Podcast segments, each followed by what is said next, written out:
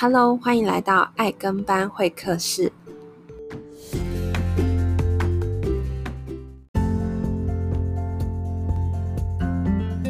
Hello，欢迎回到爱跟班会客室，我是 Lindy。好久好久没有跟大家讲话了，我知道好多朋友一直在想说，什么时候要推出新的一集啊？然后很多朋友在现实的生活场合看到我的时候，就会问我说下一集什么时候要上，然后或是有一些网友会私讯问我。哎，我跟大家说，岁末年终总是有很多债务要还的。我不知道大家就是在年初许下的愿望，现在实现的几率有多高？我个人呢是一直很喜欢紧盯目标的人，所以我每一季都会 review 一下我自己这一季有没有做到我的规划，甚至我会规划好接下来啊、呃、未来两季要做的事情。所以包含我现在其实已经在规划我明年到三月底之前要完成的项目，主要是大的方向。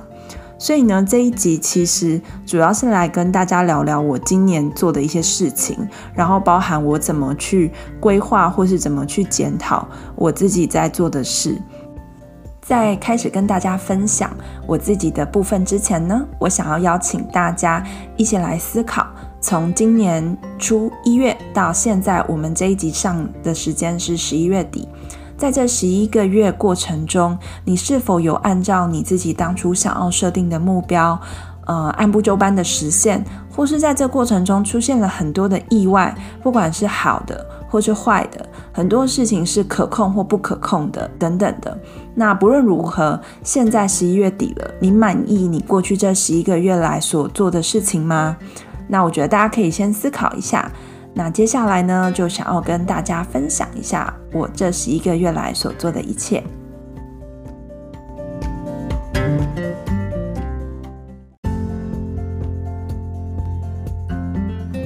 好，我也要来跟大家分享一下我今年的所作所为。其实做这件事情令我有一点害羞，因为我一直以来其实对于很多事情都会属于默默自己去做，然后自己去尝试，而不会站在舞台上登高一呼的人。或许有些人会说：“没有啊，Lindy，我不是看你就是讲课，然后写书、写专栏，还做 Podcast，怎么会低调？”哎，各位，我要跟你们说，其实做这些事情啊，对我来说心理上的负担超大。因为其实我不是一个喜欢站在舞台上然后被关注的人，再加上我个人很玻璃心，所以呢，听到一些负面的声音就会让我备受打击。然后更不用说，我常会觉得说，我到底是什么咖？我为什么有资格在这边讲这些话？因为当你越了解一个东西越多的时候，你就会发现自己其实越弱，然后很多事情其实你好像没有想象中的这么的懂，然后你就会想要去学习更多，然后跟很多的高手一直学习，或是用自学的方式增加自己的能力。可能也就是因为这样子，我每次只要站在舞台上，或是我在写一些东西的时候，我都非常非常的谨慎，哪怕是已经讲了上百次的一些专题内容，就是我去一些实务单位分享的东西，可能我闭着眼睛，或是我根本不用看稿，我甚至呃有时候我还可以在想其他的事情的同时，还可以把想要讲的话讲出来，就是等于说已经可以不用经过大脑去思考。可是其实我每一次在台上的分享，其实我自己在心理上的压力是远超过大家可以想象的。那这时候就会有人问我说：“那为什么你还是坚持要去做这些事？”所以我觉得这个就跟我们今天要跟大家分享的，就是当你在做很多的目标设定，或是你要怎么做到自律跟坚持的时候，你心里的那个为什么会很重要。其实我们在爱跟班 Podcast 里面有好几个主题都有跟大家分享到。呃，要找出自己心里的那个热情之所在，其实不是这么的容易。包含说，就是你要怎么样克服每天早上真的好想要再多睡五分钟，或是是说，当你找到空档的时候，你要躺平，还是你要继续去做其他事情？其实我说真的，躺平是人性，就是说，其实如果大家看过一些心理学的书啊，他就会跟我们分享，享乐应该才是一个人基本应该要做的事情。你真的是去挑战自己那个怎么讲，自己不太懂，然后或是呢，让自己真的很不舒服的事情，我觉得这个真的很需要某一种程度的坚持，甚至是嗯自己心里要一直在对抗心里的那个恶魔。那我可以跟大家分享一下，我为什么一路可以这么的坚持。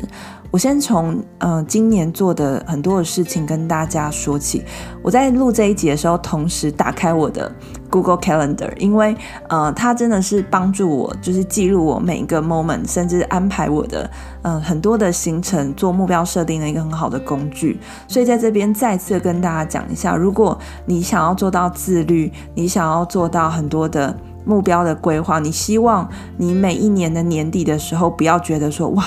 怎么一年又过去，然后我好像没有做到什么事。如果是这样子的话呢，我建议你一定要找到一个很好的工具去帮助你做一个规划。那我自己用过很多工具哦，嗯，包含就是用手写的那种手册，就那个叫什么，就是嗯，大家很多人都会用手账，就是。呃，用笔把它记下来。我有看过很多优秀的人的手账都很厉害，非常的 colorful，然后还会用一些纸胶带什么的。我曾经也想要那样做过。我在学生时候的确每一年都有自己的手账，可是随着我现在的工作的形态，然后还有我生活的方式，我发现手账很不适用于我身上。所以呢，我每次手手账买了之后，可能用了前面的一点点，然后。后面就空白了，就还是回到比较呃线上的模式。那线上的，像我之前我记得有一集有跟大家介绍，像 Google Calendar 或是 Time Tree 等等的这些记呃日历的东西。那我觉得这个真的是看每一个人喜欢使用的模式。那我自己到现在使用了这么多，我目前使用的工具是 Google Calendar，因为它在。不管是我的 Mac 的电脑，或者是一些 Windows 的界面，或是我用云端的方式，我都可以很快速的去同步我现在的行程。好，所以跟大家分享一下。好哦，那我来 review 一下我今年做了哪些事情。那同时也会跟大家讲一些心情上的转折。在年初的时候呢，就是第一季，好，就是第一季就是一月到三月的时候。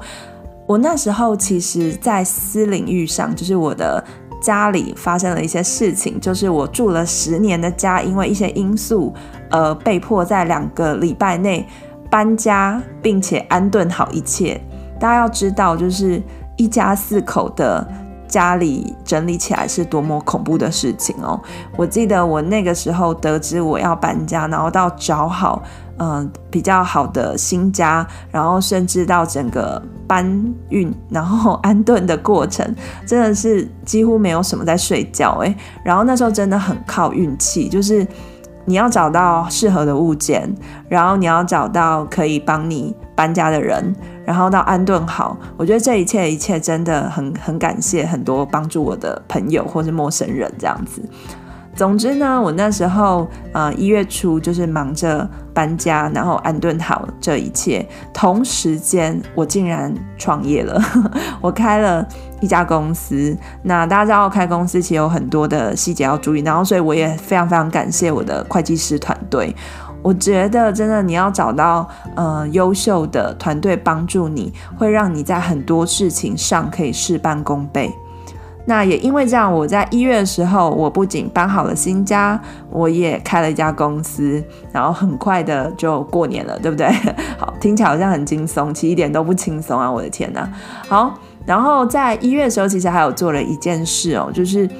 我在去年的时候加入国小的志工团，那那个时候呢，我们就是要演一个呃圣诞剧。那因为疫情的关系，我们必须要改成就是用拍摄类似偶像剧的方式。那因为我是其中一个演员，所以去年的第三季、第四季其实花了蛮多的时间在参与这样子的活动。那很开心，就是在一月中，就是小朋友考完期末考之后呢，我们就可以进到班上，然后。呃，播放这个影片，甚至就是担任主持人的角色，所以其实我有一整周都在做这样子的志工服务的事情，我真的觉得非常非常有意义。然后到过年前呢，就刚好有跟一些司法单位的高层接上线，所以那时候也是到了好几个地方跟他们做了一个初步的拜会。然后接下来就是 Happy New Year，回到南部过年真的很开心哦。那跟家人的相处，我个人觉得是非常非常重要的，尤其是你知道年纪越大，就会觉得哇，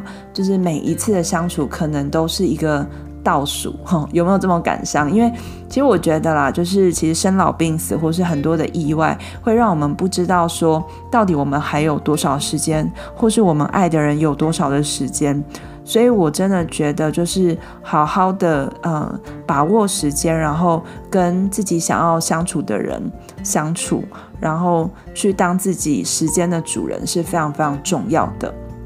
好，过完年之后，我做了什么事呢？过完年之后就是开始冲刺啦，因为开了一个公司，总是要开始规划嘛，开始做一些呃，真的。对接下来有帮助的事情，好，所以呢，其实那时候二月开始，我其实就开始跟很多的实务单位，开始跟很多未来可能合作的朋友们去做一些开会讨论，然后我们开始呃去定定我们接下来想要做的事情跟行动目标。那那个时候呢，其实也很开心，就是我遇到了很多愿意帮我的一些朋友。那当然有一些是我们的学长姐，然后甚至是我接下来。可能会合作的很重要的伙伴们，我们那个时候就是都在开始做一些磨合，然后开始做一些规划跟讨论。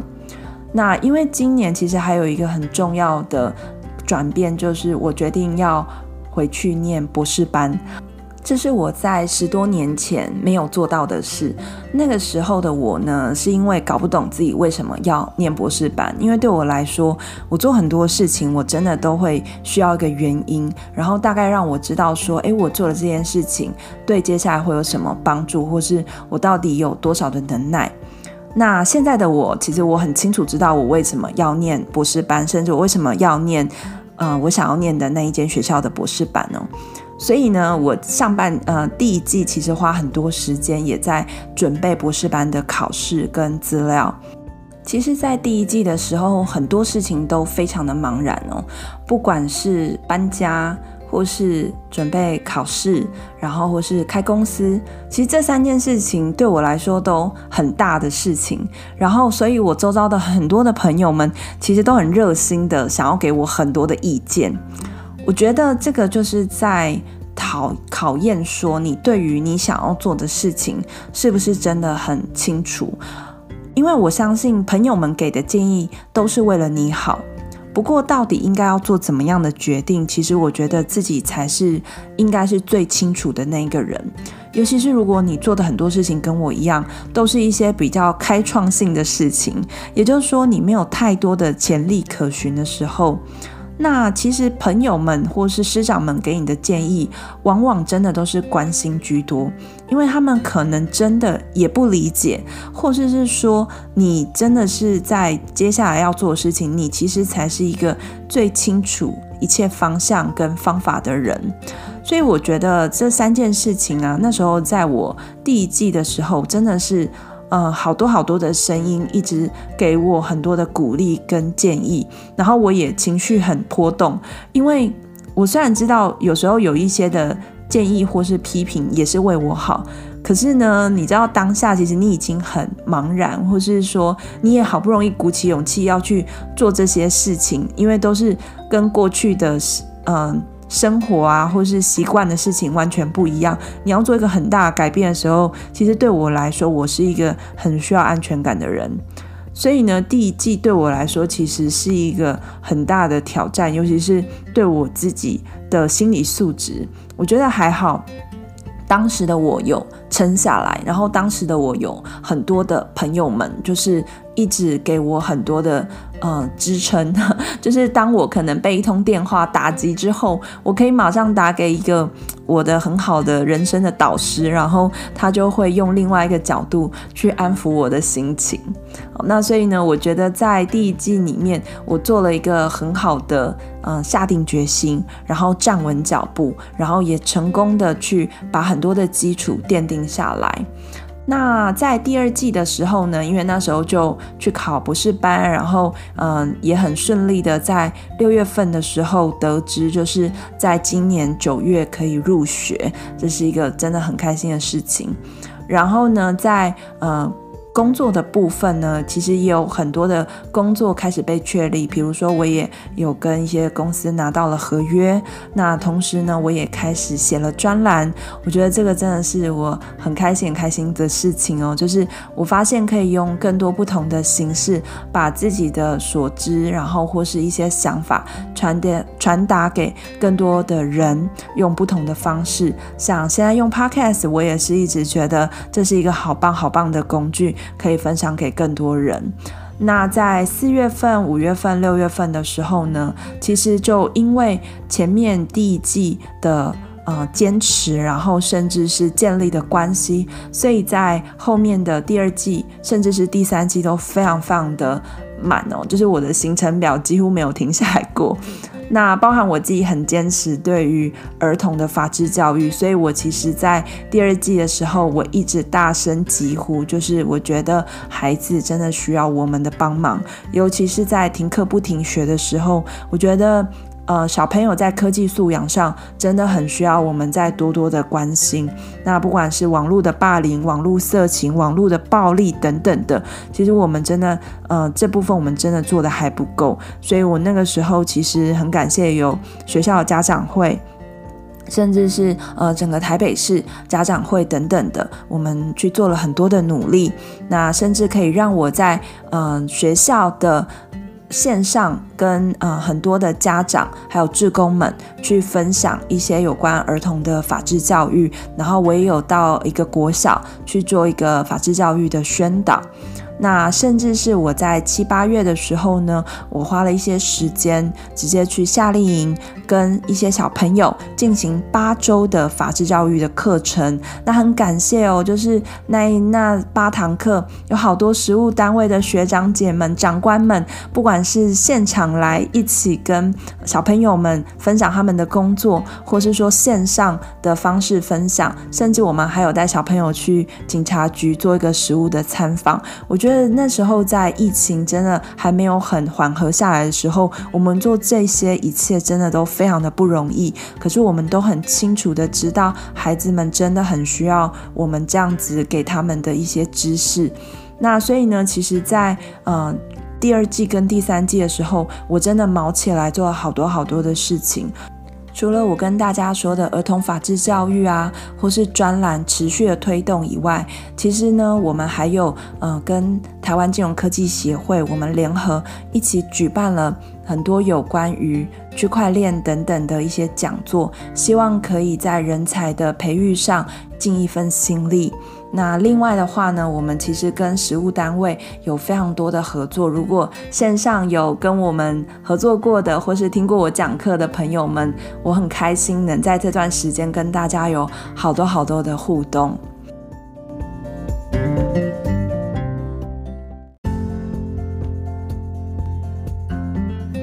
其实我觉得前三季做的很多的事情。表面上看起来好像都很各自的独立，或是有一些朋友或家人很担心说啊，Lindy 这样子会不会太忙啊？你有这么多的角色，然后你还有孩子要顾，然后你还有好多好多的事情，包含身体也要照顾一下。其实啊，我自己在做这些事情的过程中，我脑中的盘算就是，我要怎么把它系统化？我要怎么样让，纵使有一天没有了我，我做这一切的一切都还是会被留下来，甚至有更多人可以替代我在做的事情，也就是我们所谓的去中心化这样子。所以，其实我在第二季开始，我就开始在做人才培育跟招募的动作。那我在第三届的时候很开心，我可以招募到一个我觉得非常优秀的合作伙伴。那他是我们公司的第一个实习生。那虽然说是实习生，其实我是几乎就是把他手把手的在带，包含说整个他从呃没有相关的背景知识，然后到他现在可以独立的去完成专案。我觉得这个都是我除了一方面是在验证说我在做的这一切是否可以成功的被复制以外，其实我觉得跟优秀的人才合作，合作绝对是非常非常重要的。因为你一个人再怎么厉害，你总会有需要休息的时候，或是你总会有可能没有办法再继续努力的时候。那我觉得，如果所有的事情，因为你的不在而没有办法再继续的话，那真的会非常的可惜，而且没有意义。我甚至不觉得一个人的光芒需要被放得这么的大，我也不觉得说我现在做的所有的一切，嗯、就是因为我很厉害，或是非我不行这样子。我觉得这样子代表是一个不成功的。呃，事情，所以其实我在合作的过程中，我一直很重视的就是我们要怎么把事情系统化，然后怎么样可以让更多的人呃有我们这样子的能力去做事情。或许有些朋友会觉得说，那这样子大家都学走，你要赚什么钱？我觉得事情的想法其实有很多面啦，就是说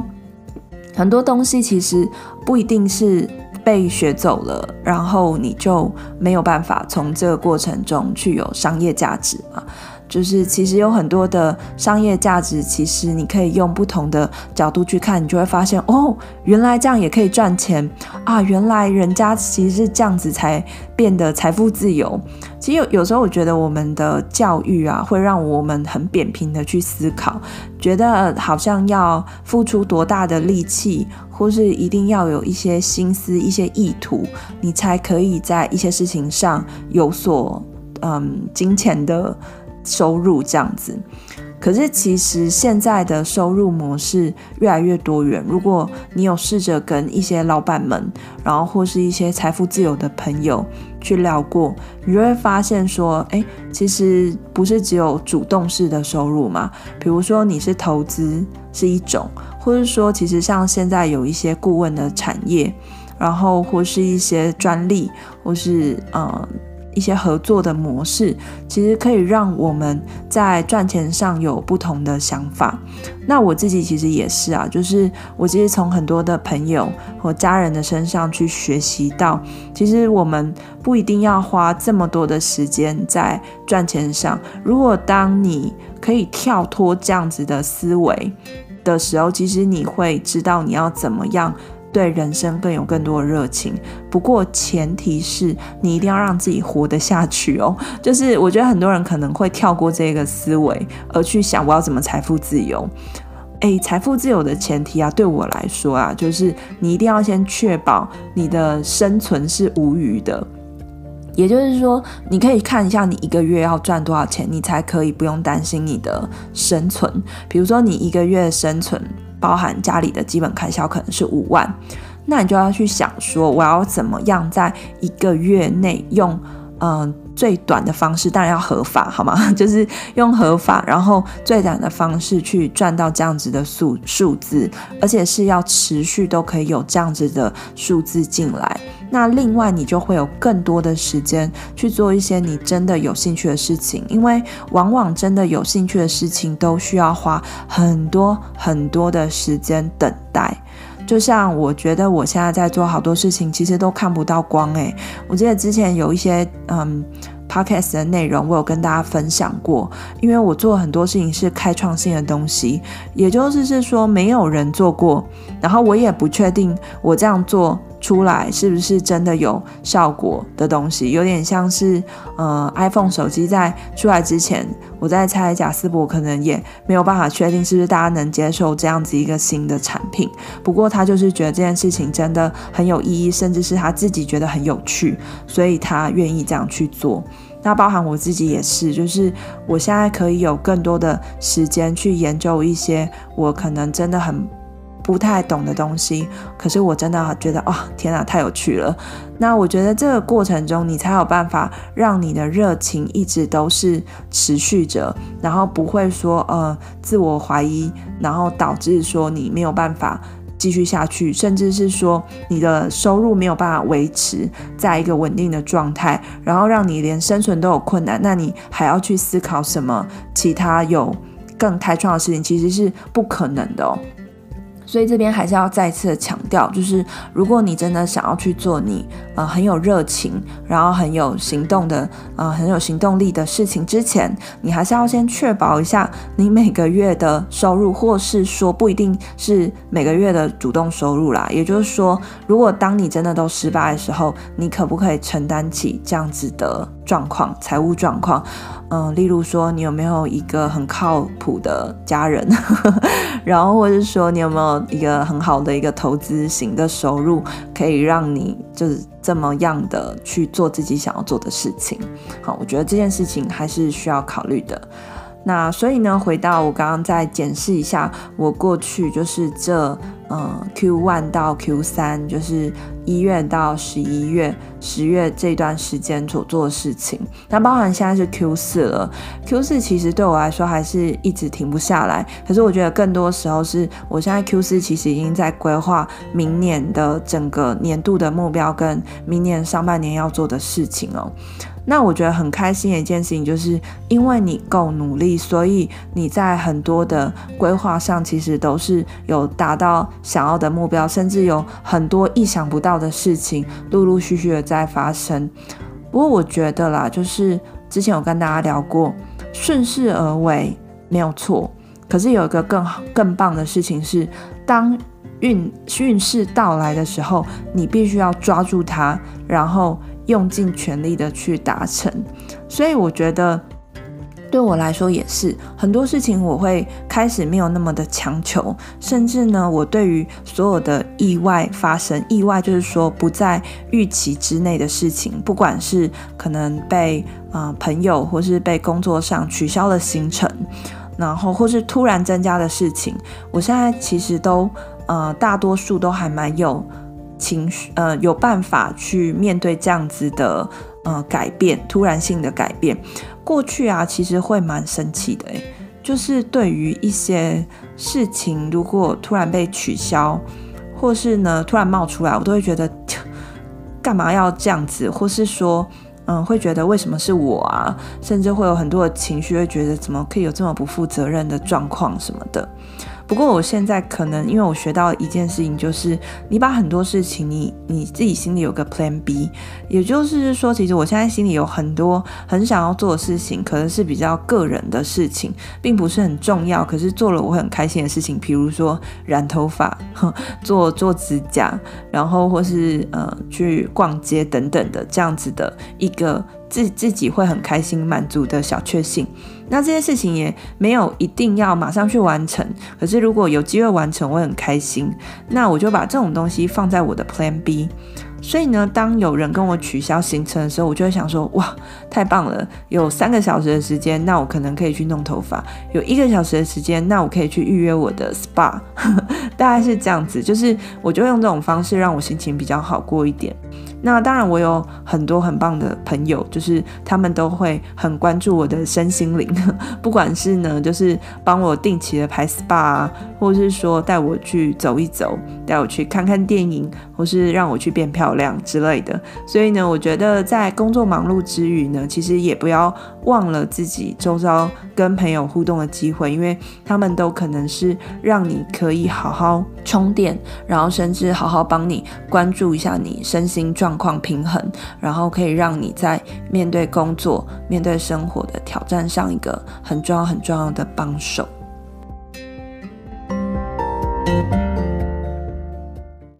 最后，想要跟大家聊一下心态上的调整。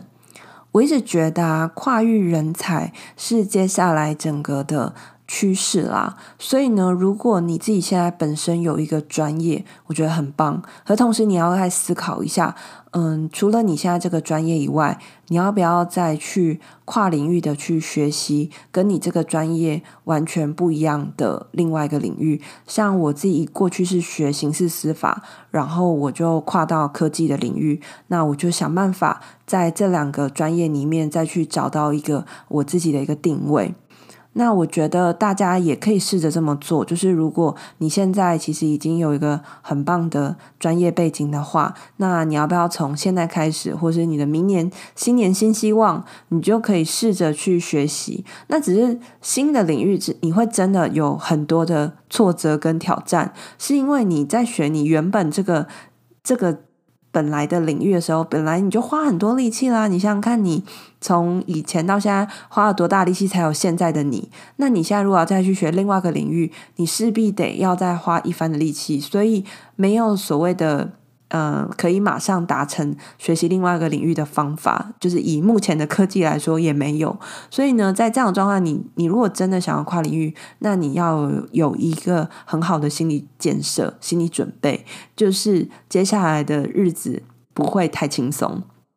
可是你也要知道，因为它有一定的难度，所以要跟你做一样事情的人也不会很多。所以呢，当你成功的跨过去之后，基本上。你就很有机会有发言权，甚至呢，就是你会有很多的，嗯、不管是商业上面的机会，或是你在做的很多事情都会变得很有意义哦。那也跟大家分享一个很有趣的事情，就是我在前些日子又做了一个跨领域的事情，就是我接了一个配音员的角色。其实我觉得一切真的都是一个缘分呢，因为我当初在三年前想要做 podcast 的时候，其实就是一个起心动念，觉得我想要把我的所知道的，甚至我所想要跟大家分享的，透过这样子的频道，很自由自在，然后甚至是很散播式的方式，让所有人可以呃听到这样子的内容。那我自己透也没有想过说，透过 Podcast 实际上可以带给我怎么样自己的帮助。我其实没有想太多。我觉得最大帮助可能是让我在讲话上更有条理，然后比较不会有太多的罪词。我觉得。讲话真的是需要练习的。我当初刚开始录 podcast 的时候，我一集啊可以录个三五个小时，然后到最后把自己弄得很生气，因为我常录音的时间都在晚上十一点以后，就小孩子睡了之后，然后我事情也忙完之后我就开始录。可是以前就是会觉得啊，怎么讲话又吃吃螺丝，然后或是说为什么这个地方讲这样子啊，或什么，就是会整个非常的焦虑，然后就一直一直重来重来重来。不过，我觉得在这个过程中，真的就是每一次都是一个自己跟自己的吵架跟学习的过程。然后就是在嗯一个多月前，我的朋友他就跟我说，他有一个朋友，他现在正在嗯找人帮他配一个他自己录的一个影片，他需要有人讲旁白。问我可不可以帮忙，然后我二话不说就说好啊。然后呢，我到刚刚就是也在帮他录完了，然后录完的时候就想说，嗯，好久没有录 podcast 了，然后就顺势的就打开跟大家想说聊一聊。所以今天的内容呢，可能有一些朋友就想说。哇，怎么这么的随心所欲？然后或是是说，觉得好像就是比较是纯个人的一些分享。不过我觉得，就是这一年下来啊，对我来说，